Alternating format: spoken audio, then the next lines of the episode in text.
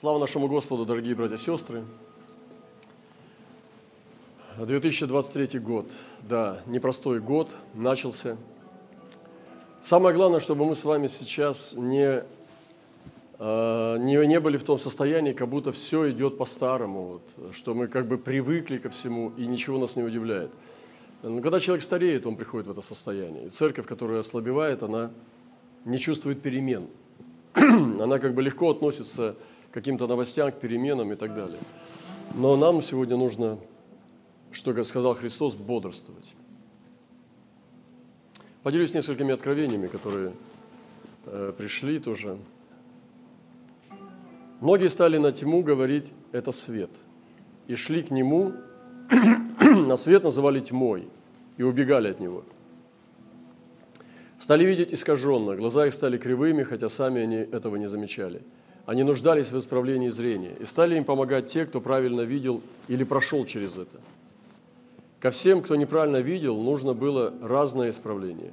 Некоторым просто делали брение на глаза, после этого они начинали правильно видеть. За некоторых просто молились, и они прозревали, а некоторым уже необходима была операция, полностью исправить глаза – я не буду все читать, я думаю, что ну, мы как бы, те, кто движется вот под мантией, мы все проходим определенный ну, как бы путь, и у нас есть общее корпоративное знание, ведение называется, боговедение. Поэтому многие откровения, они дополняют это боговедение, чему мы очень благодарны, и, но только разными образами. Это знаете, когда Господь дает глаз свой, то провозвестниц великое множество – а если лев рыкнет, то кто не будет пророчествовать? Господь даст глаз, кто не будет пророчествовать. И когда лев рыкает тоже, это как пророчество. Поэтому я не всегда все рассказываю, как бы транслирую, а потому что провозвестницы поют те же самые вещи разными образами. То, что мы уже ну, получаем из общего потока. Но рык льва я высвобождаю. Генеральное откровение. Вот, и я благодарю Господа за это. У нас будет время, возможно, позже, когда мы сможем более повариться в этих откровениях, больше их исследовать. Сегодня у нас ну, время слова, поэтому я буду держаться Писания больше. Вчера мы изучали, и меня спросила сестра, что будем изучать, я попросил, давайте будем изучать историю миссионерства в Европе. И этот невероятный человек, который считается, по мнению некоторых, одним их Э, из апостолов своего периода, времени, и по его слову открывались целые города, ворота распахивались. То есть он обладал очень мощными, могущественными чудесами. И да, они устанавливали служение тоже, и монастыри в том числе, и проповедовал знати. И вот я говорил уже сегодня, что как мы сегодня можем к знати пойти? Нас знать слушать не будет – Потому что, и почему сегодня трудно проповедовать знати? Потому что в то время они пришли, шли первые к ним. Представьте, вот были там, ну, там, я не знаю, там ирландцы, там какие-то викинги, и к ним приходят миссионеры, исполненные духа. У них не было еще нарушенного свидетельства, не было потерянной репутации. Вот пришла девица, да, ее можно легко, свободно выдавать замуж, потому что она чистая. Но приходит невеста, которая была уже в руках разных мужчин. И, конечно же, это другая ситуация. Сегодня то же самое с церковью. Почему знать и начальствующие не будут ее слушать? Потому что за две тысячи лет она потеряла репутацию. И поэтому сегодня мы должны понимать о новых стратегиях. Но эти стратегии новые, они не новые, они кроются в Евангелии они там сокрыты.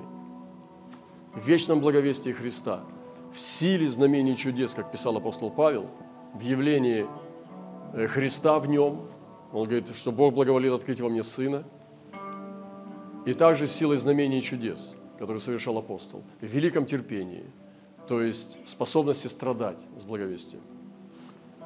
Вот эти вечные истины нужно взять сегодня и обрести эти новые стратегии благовестия мира – я говорил уже, что жених обручился с невестой и ушел, и, как написано в Писании, в Евангелии, что задержался. замедлил. Но Бог не медлит. Это стратегия. И она пустилась в разные пути отступничества. То же самое с Израилем. Как он говорит, что вы нарушили завет. И поэтому я заключу с Домом Израилева новый завет, потому что прежний завет вы нарушили. И одно из знамений – это христоподобие, которое должно быть в церкви. Второе – это ведение, которое должно быть в церкви. Третье – это исполненная духом церковь должна быть, а не земными благами. И также, конечно же, она должна исполнять откровения, пророчества, которые они даны. Благовествовать мир, чтобы не осталось ни одного народа, который бы не слышал о Христе. Таким образом, сегодня Господь даст второй шанс невесте. Что Он хочет от нас? Чтобы мы прошли испытания верности – и чтобы второй раз эта девушка, может быть, которая действительно попала в обольщение, напоили ее пьяным вином, сделали над ней насилие. Но она должна доказать свою любовь второй раз. То же самое, что Израиль делает сейчас. Потому что Новый Завет с Израилем – это явление Христа. Видите, Господь не покинул свой народ. Он провел его через огонь и воду – и выведет его на свободу. И они две, которые станут одним, Израиль и невеста из язычников, которые пройдут снова экзамен и сдадут его на верность. И тогда Господь соединит и сделает из этого одно, и это будет достойная невеста, облеченная верность. Поэтому неудивительно, что Господь трясет народы. Нет ничего удивительного, что сегодня каждый народ проходит потрясение, и, конечно же, Господь э, занимается жемчужиной. Вы помните, что тот человек, который искал сокровищ, он нашел поле с жемчужиной. И купил все поле. Он не купил жемчужины. Он купил все поле, потому что невозможно жемчужины купить. Мы не можем с вами изолироваться, стать жемчужиной изолированной и просто расти сами в себе. Христос умер за мир весь, чтобы взять избранных. Сегодня каждый, кто обратит свое сердце, он вхож. Но он и есть избранный. И мы сегодня должны купить это поле, этот мир ради жемчужины. И я верю, что сегодня трясутся народы, чтобы церковь она воссияла. Ради этого все, потому что земля и все дела на ней сгорят. Все эти научные достижения, все эти песни, они умолкнут. Останется непоколебимое. И Господь говорит, я потрясу все народы, и придет желаемый всеми народами. Вот когда вас желают все народы желаемого, и тогда слава последнего храма, последнего храма будет больше, чем первого. Поэтому так важно сегодня понять, что Слово оживотворяется, оно становится более живым. Нам нужен новый подход. новый подход к Слову. Я проходил разные семинары понимания слова. Есть герменевтика, экзегетика, ну, учился много тоже всяким э, учением, там, да, получил даже ну, степень. Докторскую степень получил. Но это было, конечно, очень интересно. Но я смотрю назад, и это ничего мне не дает абсолютно. Я не могу опираться на это вообще, ни на молитве, ни внутри себя, ни в общении с людьми, ни в благовестии. Вообще это мне никак не помогает. Поэтому образование нас не спасет. Оно может информировать знание сила в какой-то степени. Но сила вообще не знание, а Господь наша сила. Я уже не буду вдаваться в подробности, что если ты не живешь с Богом, но ты только учишься, набиваешь себе голову, то ты не ученик, а ученый.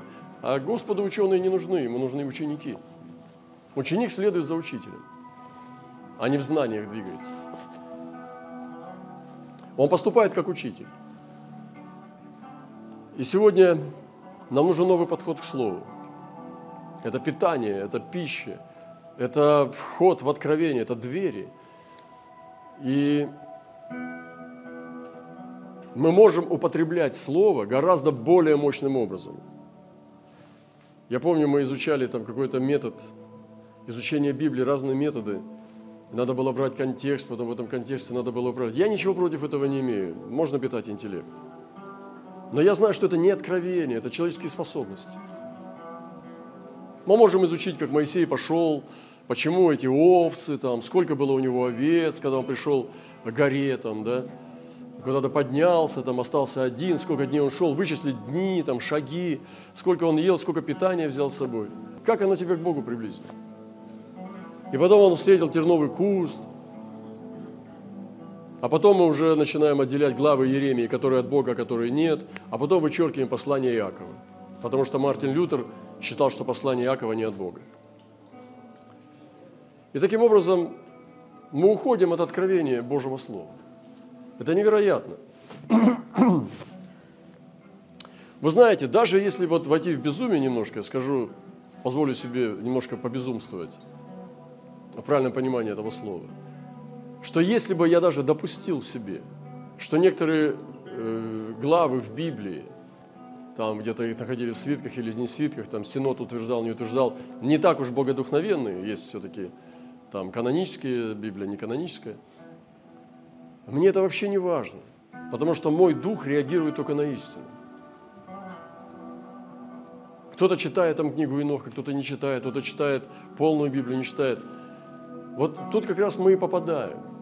Потому что к Писанию надо подходить то, где Бог откуда тебе говорит. И ты проходишь там, где Бог не говорит. И останавливаешься там, где Он тебе вещает. Это как большая э, сфера, в которой есть окна.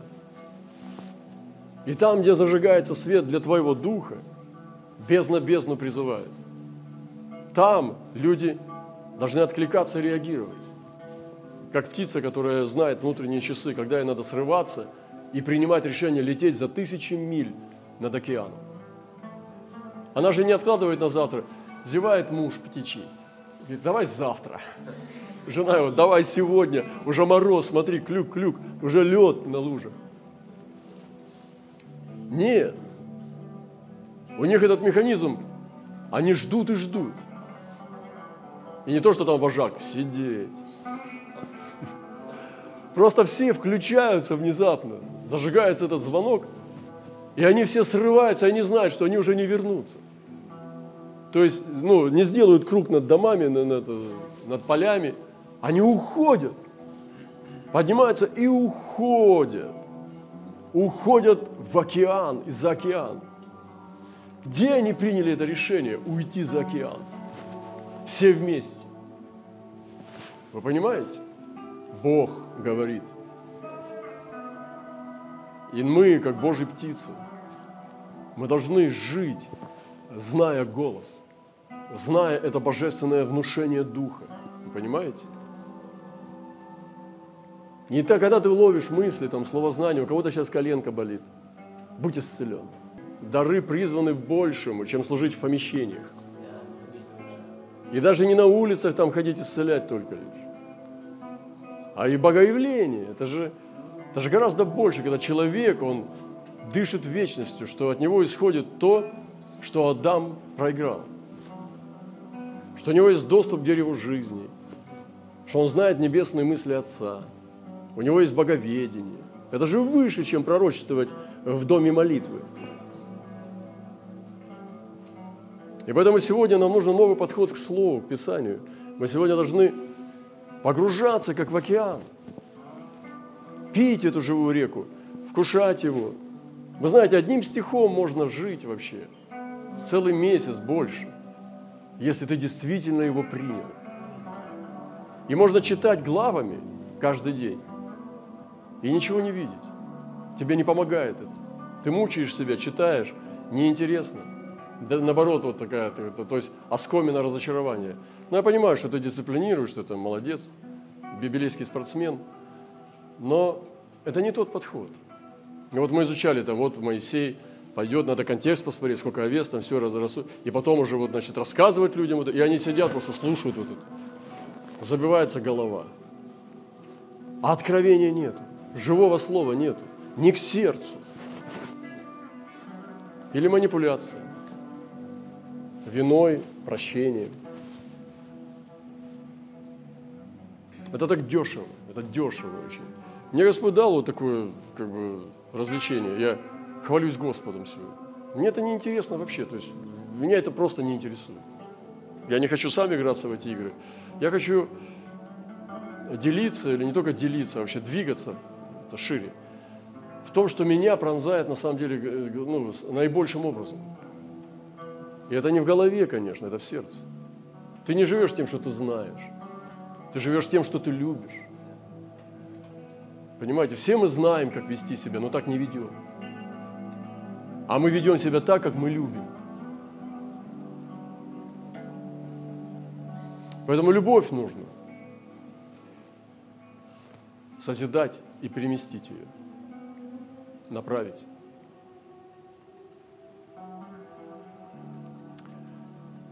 И когда так мы приходим к Слову, то Бог начинает говорить с нами из этого Слова.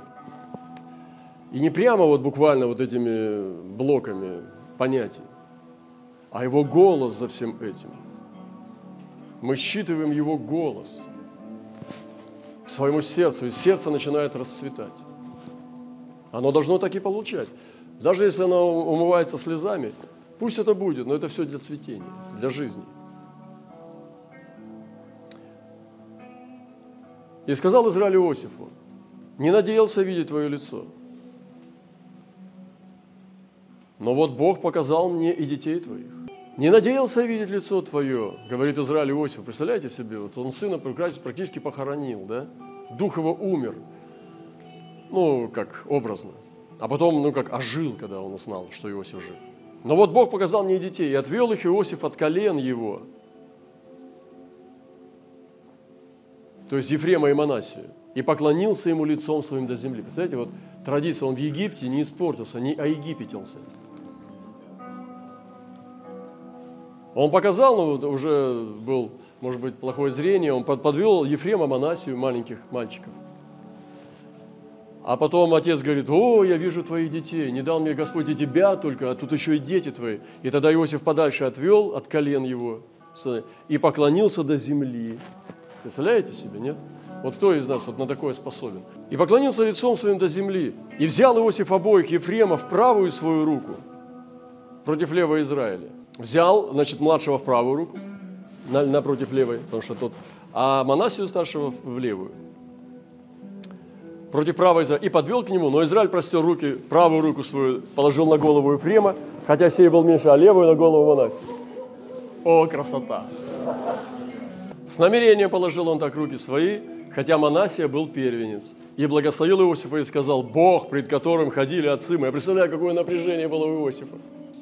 Ну, крест-накрест руки. Он стоит, держит, не перебивать пророчество непри, неприлично. И начал пророчествовать, и Иосиф ждал, пока он высвободит пророчество. Представляете, вот состояние тоже вот бывает, вот даже у Иосифа. Но мы должны понять природу и цель благословения, что благословение не просто да благословить тебя Господь. Древние никогда так не благословляли. Древние благословляли осознанно, у них была природа и цель конкретного благословения. Потому что они были пророками. И смотрите, как он благословляет потомство Иосифа. Бог, пасущий меня, он называет Бога своему, пасущий меня с тех пор, как я существую – до сего дня, и ангел, избавляющий меня от всякого зла. Видите, вы такого в Новом Завете не читали, чтобы от ангела благословлять. Да благословит отроков всех, держал руку. Да будет на них наречено имя мое. То есть он в Израиле их вмещает. Хотя они уже там как 13 как с Иудой, как с Павлом был. Как с Матфием, вмещает туда уже в себя. Да будет на них наречено имя мое, имя отцов моих, Авраама и Исаака. А дальше не идет, к Фаре не пошел. Потому что Фара не в вере жил. Авраам был выведен в веру. И здесь закончил.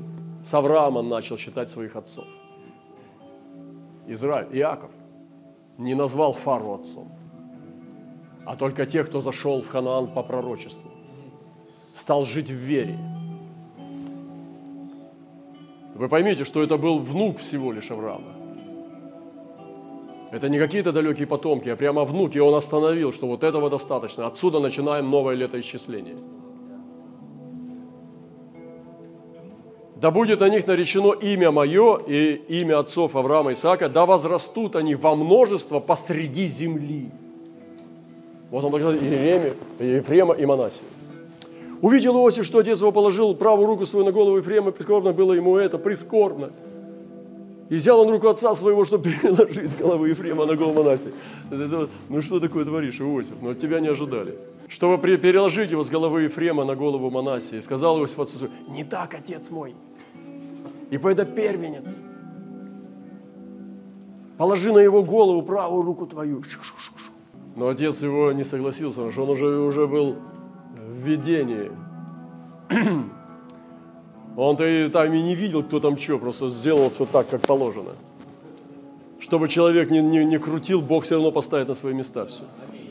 И сказал, знаю, сын мой, знаю, и от него произойдет народ, и он будет велик. Но меньше его брат будет больше его, и от семени его произойдет многочисленный народ. И благословил их в тот день, говоря, тобой будет благословлять Израиль, говоря, Бог да сотворит тебе, как Ефрему и Манассе. И поставил Ефрема выше Манассе. Младшего над старшим. Ух, вот это кладезь. Тут можно часами проповедовать. Что я хочу сказать, дорогие братья и сестры? Не смогу я сегодня пробовать подойти. Скажу только часть первую. То, что Христос учил о благословении, то, что сегодня нам нужно научиться этому. Любите врагов ваших, благословляйте проклинающих вас, благотворите ненавидящим вас и молитесь за обижающих вас и гонящих вас.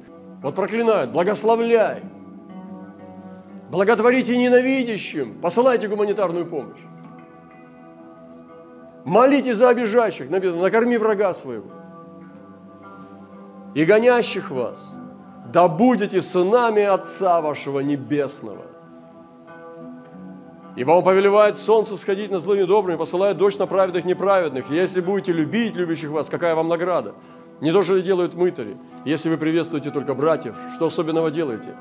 Итак, будьте совершенны, как Отец ваш Небесный совершен.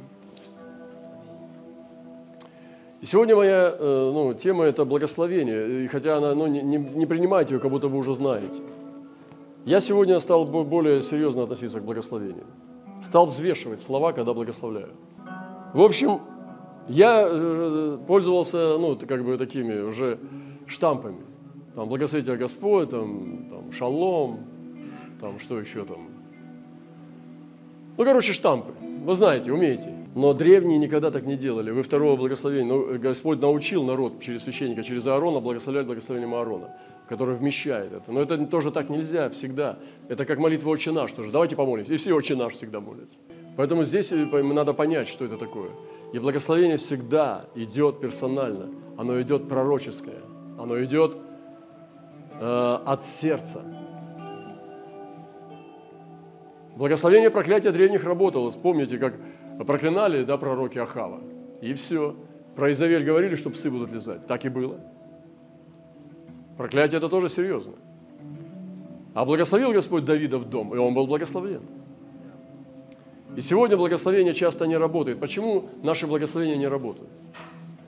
Потому что легкомысленно, штамповано, а также потому что мы даем то, чего не имеем сами. Как ты можешь благословить тем, что у тебя нету? Ну, допустим, глупец говорит, благослови тебя Господь мудростью, которой у меня нет. Но это уже мудрец ты, ты это уже не глупец. Благослови тебя Господь богатством, там, ну, ну понятно, что, но вы понимаете.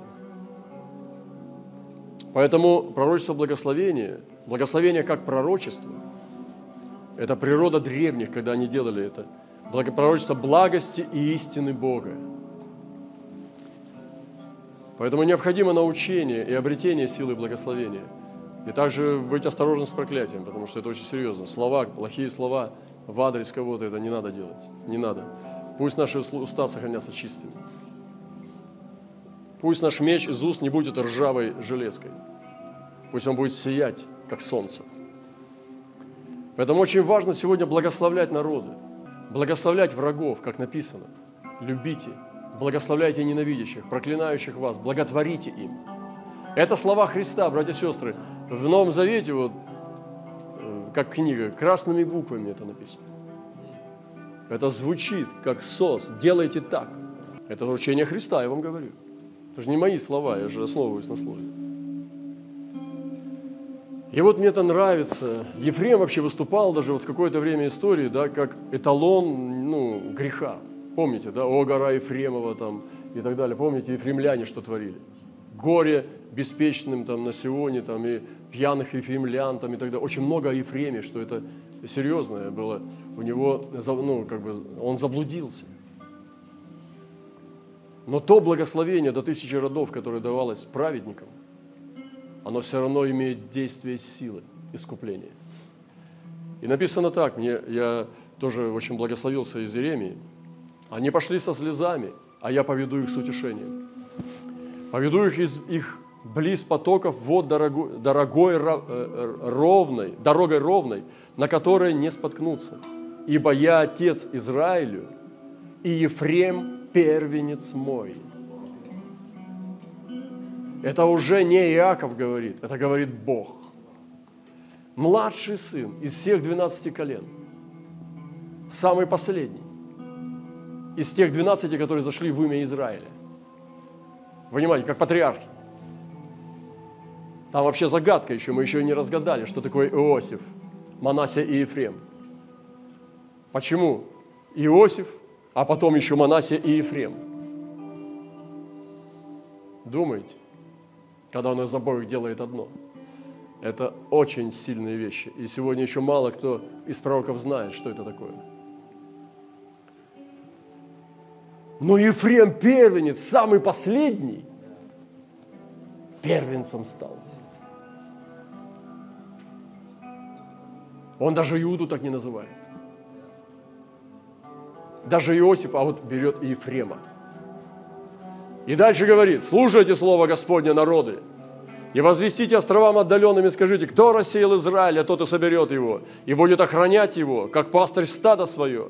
Ибо искупит Господь Иакова и избавит его от руки того, кто был сыне его, и придут они и будут ожествовать на воротах Сиона, на высотах Сиона, стекутся к благословению Господа, к пшенице вину и лею, каганцам валам, душа их не будет, будет как напоенный водой сад, они не будут уже более томиться. Тогда девица будет веселиться в хороводе, юноши старцы вместе, изменю печаль их на радость, утешу их, обрадую их после скорби, напитаю душу священников туком, душу священников туком, и народ мой насытится благами моими, говорит Господь. И когда Господь это провозглашает, Господь говорит, слышу Ефрема, евре, Ефрема плачущего. Вы помните, Ефрем был одним из самых греховных родов Израиля, колен. Очень много плохих вещей с Ефремом связано. На горе Ефремовой, помните, это как гора греха была. Слышу Ефрема плачущего, ты наказал меня, и я наказан, как телец неукротимый.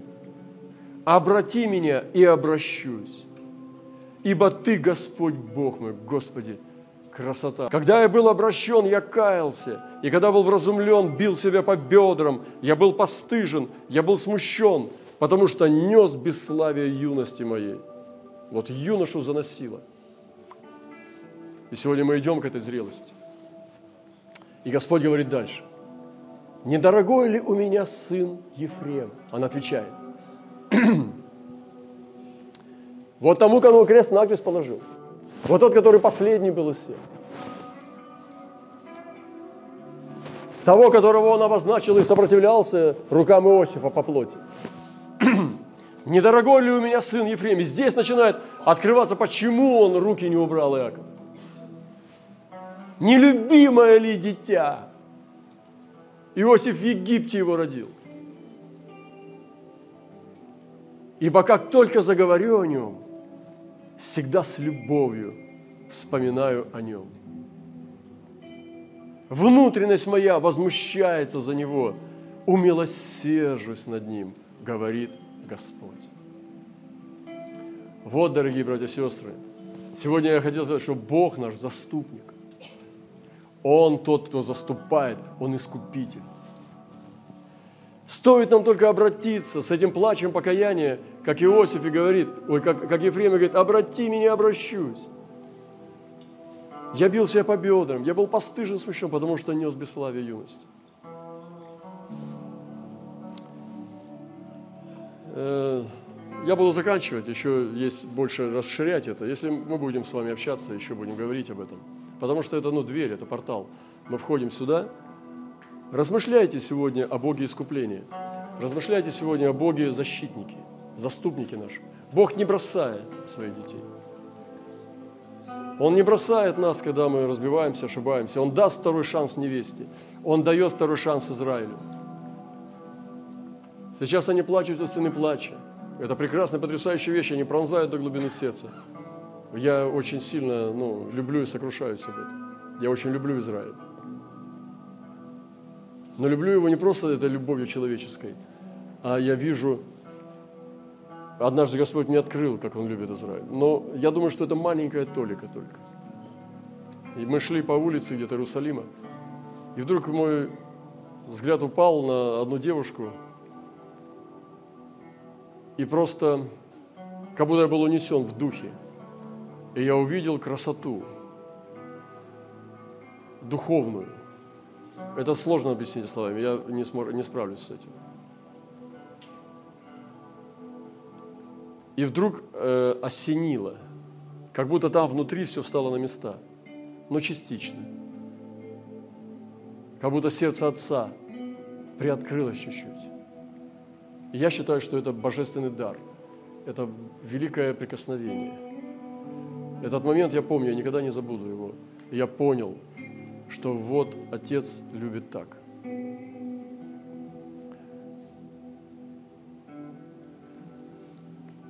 И Господь говорит, наступают дни, когда я с домом Иуды заключу новый завет. Не такой завет, какой я заключил с отцами. В тот день, когда я взял их за руку, чтобы вывести из земли египетской. Тот завет они нарушили. Хотя я оставался в союзе с ними, говорит Господь. Но вот завет, который заключу с Домом Израиля, и после тех дней, говорит Господь, вложу закон мой во внутренности их, и на сердцах их напишу его, и буду им Богом, а они будут моим народом. Вот это, братья и сестры, про Ефрема. И на прошлом служении мы ставили слово такое. Ефрем – первенец мой. Я хочу сегодня, чтобы вы запомнили эти слова. Ефрем – первенец мой, говорит Господь. Самый последний из сыновей, которые вошли в патриархов, получается, это уже пятое поколение. от Иосифа, пятое, а, от Авраама пятое поколение. Это уже зашкаливает. Это благодать на благодать уже. И он последний из патриархов. И Господь говорит, он мой первенец. И забирает его на первое место. Вот так Господь поступает со своими тоже, и он назвал тоже первого сына после ребенка греха, хотя это был тот же самый человек Давид, та же самая женщина Версавия умертвил первого младенца. Даже без имени. Они даже имя не успели ему дать. А второй Иедидия. От тех же самых людей. Не прошло и года. Вот такой наш Бог, братья и сестры. Непостижимый. Его имя непостижимый. И я сегодня восхищаюсь. И я в моем сердце вырезаю на скрижалях сердца Ефрем, первенец мой говорит Господь.